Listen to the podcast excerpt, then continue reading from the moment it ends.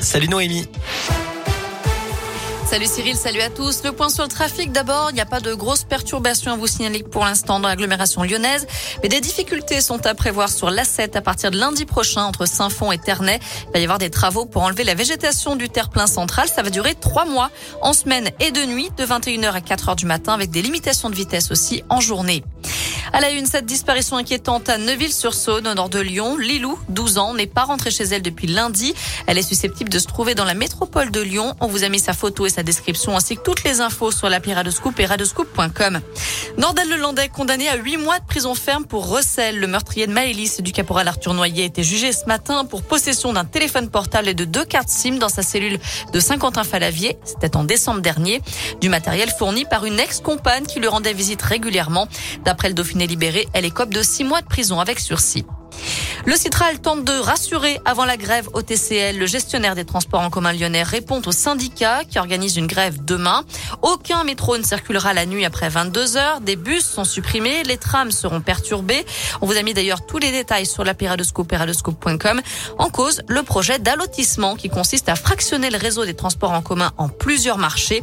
Les syndicats redoutent de la casse sociale, des problèmes de fonctionnement et des surcoûts pour le contribuable. Le Citral a assuré ce matin que toutes les garanties serait apportée. Dans le reste de l'actu, la campagne électorale Emmanuel Macron, toujours largement en tête dans les sondages. Le président sortant est crédité de 33,5% des intentions de vote selon une nouvelle étude ELAB publiée dans l'Express ce matin. Jean-Luc Mélenchon remonte à la troisième place avec 13%, juste derrière Marine Le Pen. Éric Zemmour est quatrième, devant Valérie Pécresse. Les autres candidats, Yannick Jadot, Fabien Roussel, Anne Hidalgo, Philippe Poutou, Nathalie Arthaud, Jean Lassalle et Nicolas Dupont-Aignan ne dépassent pas les 5%. Courir pour l'Ukraine. Nouvel appel à la solidarité dimanche 20 mars à l'occasion des foulées de Villeurbanne. Pour chaque personne inscrite à la course, la ville remettra 5 euros à une association qui œuvre pour la cause ukrainienne. Toujours à la page des sports, une belle journée pour l'équipe de France aux Jeux paralympiques de Pékin. Le porte-drapeau Benjamin Davy a décroché la médaille d'or ce matin sur l'épreuve du sprint en ski de fond. C'est la sixième médaille des Bleus, la quatrième en or. Un mot de foot et le huitième de finale aller de la Ligue Europa entre l'OL et le FC Porto. Ce soir, les Lyonnais jouent chez les Portugais. Ils devront se montrer solides. Coup d'envoi à 18h45. Et puis la journée foot se poursuit avec le choc à 21h en Ligue des Champions. Le Real Madrid reçoit le PSG. C'est en huitième de finale retour. Voilà pour l'essentiel de l'actu. On jette un œil à la météo. Pour cet après-midi, pas de changement. On profite d'une belle journée ensoleillée.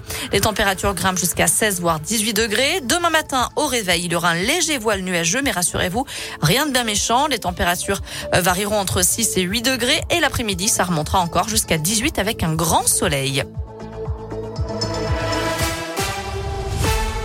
Merci.